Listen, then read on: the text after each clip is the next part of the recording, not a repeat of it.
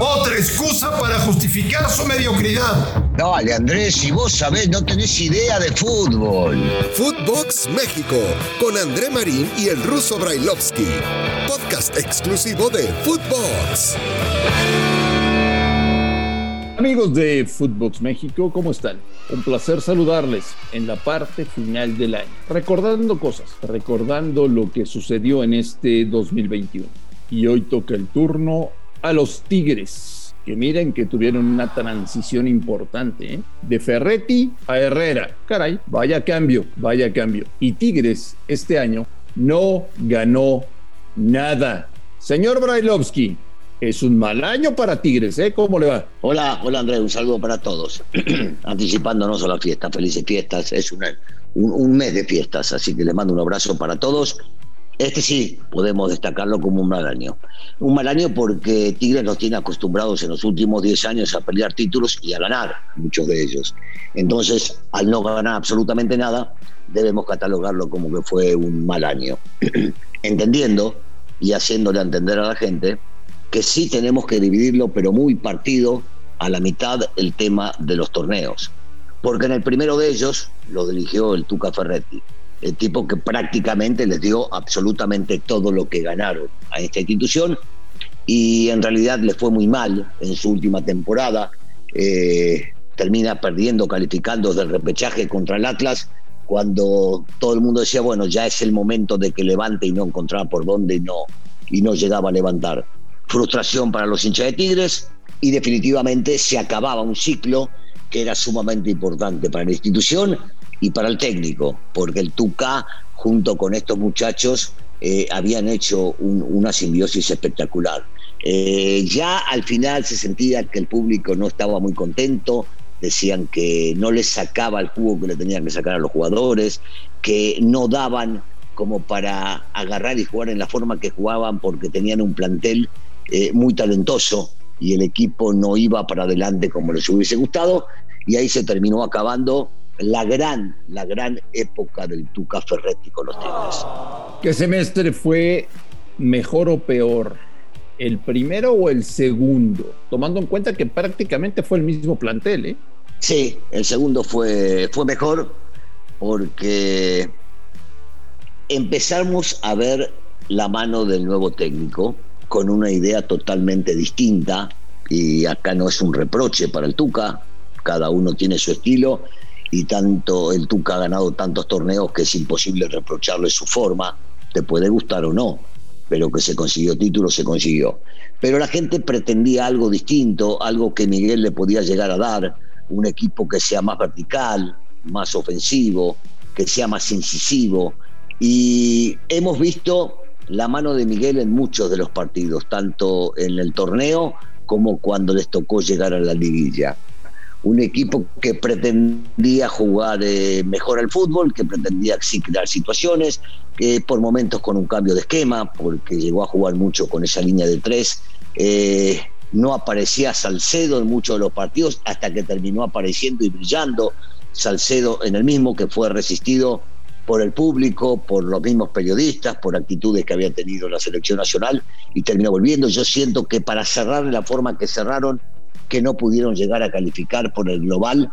Mucho tiene que ver la ausencia de en su momento de Pizarro, un jugador para mi gusto fundamental tanto para el esquema del Tuca anterior como para el esquema de Miguel. Porque Miguel encontró una posición que lo hizo jugar más frecuentemente, como último hombre, como líbero, y cuando se tenía que salir a la mitad del cancha lo hacía, porque tiene un don de mando importante, porque su experiencia y su categoría lo hace indicarle a los jugadores dónde deben situarse y dónde no, y seguramente esto le pesó y le pesó bastante. Pero si me tengo que quedar con un semestre, me quedo con el semestre de Miguel, que me parece que está encontrando lo que él busca en los equipos que él maneja. Ya le viste a Tigres, no sé, en la parte final del torneo que recién terminó en la liguilla. Ya le viste a Tigres la mano de Herrera? O sea, ¿ya, ya se ve el estilo de Miguel en Tigres? ¿O fue tan traumático el cambio de lo que quería Ferretti a lo que busca Herrera para que el equipo sea más Oh. espectacular y vaya más al frente? O sea, ¿ya se le ve algo ruso o todavía no? Yo le vi algo durante el torneo y pasando la quinta o la sexta fecha ya se empezaba a ver y, y- y uno podrá discutir o no, pero la idea de Miguel estaba muy clara y se veía reflejada en la cancha. El tema es que no, no hubo mucha consistencia, no se vio prácticamente en todos los partidos. Lo veíamos de ratos, lo veíamos por momentos inclusive a cuentagotas, pero sí se veía un cambio y una transformación y que el futbolista le costaba, y entendible que le costaba, porque estaba acostumbrado a jugar de una manera. A ver, con el Tuca también se jugaba a la tenencia de la pelota, pero era mucho más lateral, menos frontal. Con Miguel se intentaba ser mucho más frontal, más vertical. De ratos sí lo pudimos llegar a ver y de ratos no. No es fácil. Cuando un futbolista está acostumbrado a jugar de una manera, eh, no es fácil agarrar y meterlo en una dinámica totalmente distinta porque sí son opuestas las dos propuestas. Y en este caso le costó, pero la idea de Miguel se empezó a ver reflejada ya desde la mitad del torneo, hablo del torneo regular, y después intentó que sea en la liguilla también. Me parece que el público entendió que sí hubo un cambio radical. Te, te preguntaba el otro día, Russo, cuando hablábamos del equipo de la misma ciudad, de Rayados. Ellos siempre tienen dinero. Ellos siempre tienen presupuesto. Ya le dijeron a Miguel, ¿y ahora qué se te antoja? Y la pregunta es, con un plantel como el de Tigres, ¿en dónde te lo gastas? Yo, yo estoy convencido que Miguel va a pedir un lateral izquierdo, porque en este caso jugaba con línea de tres y aquí no jugaba como alero, carrilero por el sector izquierdo, este, y alguna que otra vez tuvo que hacerlo como lateral y me parece que aquí no rinde mucho más arriba. Eh, va a reforzar la central, seguramente, o va a pedir un refuerzo en la central. Eh, por lo que hemos visto de los cambios, más que nada lo que yo he visto de los cambios, él no estaba al 100% convencido de Carioca. En una de esas busca un reemplazo, alguien que pueda llegar a jugar en esa posición y alguien que juegue por los extremos. Si tiene tanto dinero y están dispuestos a invertir en todo lo que pida Miguel, me parece que por ahí va a ir, ¿eh? que por ahí va a ir. El arquero sigue siendo un arquero de primerísimo nivel, eh, te guste o no te guste, es su forma de jugar y me parece que el tipo representa bien este, a esta institución, irá por los más seguros por los puestos que te acabo de mencionar para que haya competencia interna y a la vez que eleve el nivel de los muchachos que están. Los Tigres. Los Tigres del Universitario de Nuevo León. Andrés, ¿cómo, ¿cómo crees que van a vivir estos Tigres los partidos de Monterrey en el Mundial de Clubes? Digo, no, no, no creo que les haga mucha gracia después de la temporada que ellos tuvieron verlos allá donde estuvieron ellos, ¿no? Se van a comprar la camiseta, no sé cómo le van a hacer, pero la van a conseguir, la del Al Saad, y saldrán a las calles a correr con la camiseta, hinchando por, por el equipo egipcio para que le meta siete al Monterrey. Eso es lo que van a querer.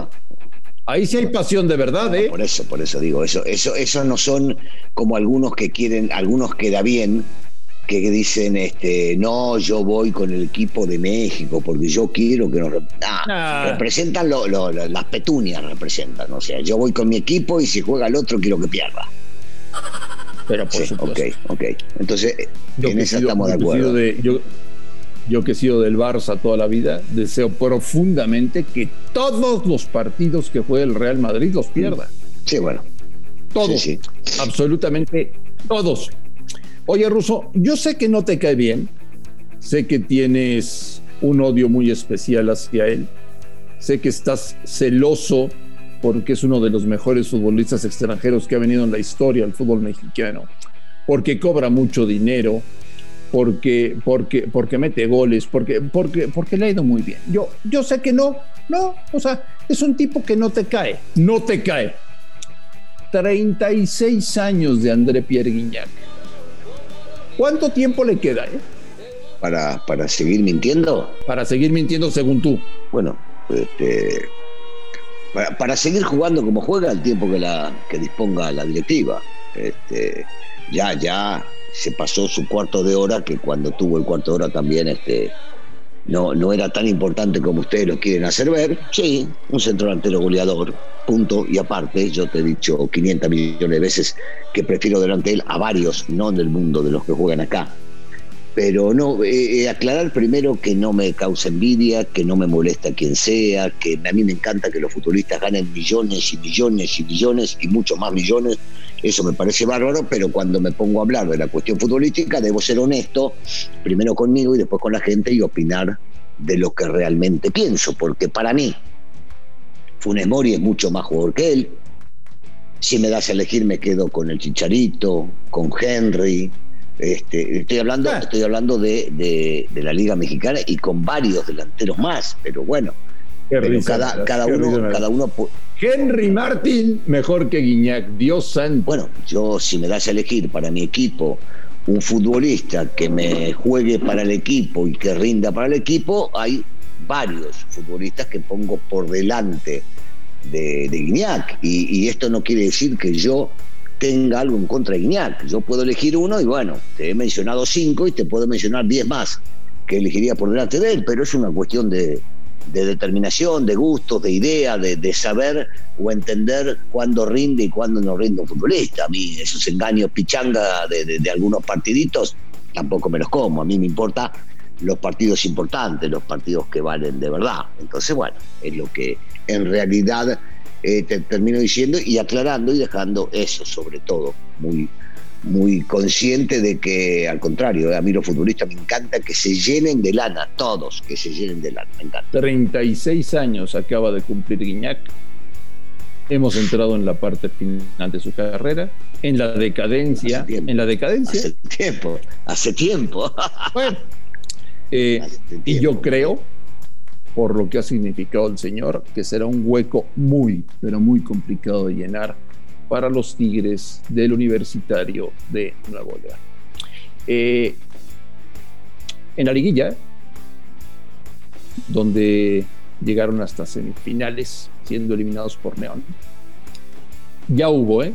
Ya hubo una comunión muy importante entre la tribuna y Miguel Herrera. Sí. Muy importante, muy importante sobre todo en el último partido jugaron en casa, en la forma que terminan dando vuelta al resultado en menos de un minuto. Ahora la preocupación de Tigres es, Monterrey ya hizo un estadio espectacular, impresionante, que será sede de Copa del Mundo. ¿Cómo le hacemos nosotros, Tigres, para superar lo que ya hizo Monterrey? Y lo van a lograr, Russo. Bueno, eh, para, para superar, sí, eh, vos sabés que la pelea existe entre ellos, eh, una pelea que le beneficia al fútbol mexicano, porque tanto uno como el otro quieren ser el más grande de, su, de su provincia y entonces quieren demostrarle al otro que tienen más poder para poder llegar a hacer cosas. Y esto, por ejemplo, los que tuvimos la oportunidad de pasar y conocer el estadio de Monterrey, nos dimos cuenta que el crecimiento fue abismal, que es enorme, que es una belleza, que es uno de los estadios más lindos que hemos recorrido. Entonces, eh, Tigres quiere hacer algo similar, quiere hacer algo parecido, quiere, quiere ir y buscar cómo agarra y lo vence por ese lado. Entonces me quiero imaginar que sí harán algo, sí buscarán algo, pero la que se van a tener que comer doblada es que ah. el Mundial se va a jugar en el Estadio Rayados. Esta vez perdieron, deberán pensar en lo que viene después. Le van a poner más cosas, ¿eh? Si el de Monterrey le caben 70 mil, al de Tigre le cabrán 80 mil. Si el de Monterrey. Sí, 72, 70 mil uno. si el de Monterrey tiene fuegos artificiales, el de Tigres va a tener eh, una rueda de la fortuna. Así son, así son, así son. Los Tigres, los Tigres. De acuerdo, un, un mal año para Tigres. Señor Bailovsky, le mando un fuerte abrazo, que tenga un día maravilloso y mañana seguimos platicando aquí en Footbox. Igualmente, un saludo para todos. A nombre de Daniel Alberto Brailovsky y de André Marín, esto fue Footbox México. Un fuerte abrazo y estamos en contacto el día de mañana. Footbox México, un podcast con André Marín y el ruso Brailovsky, exclusivo de Footbox.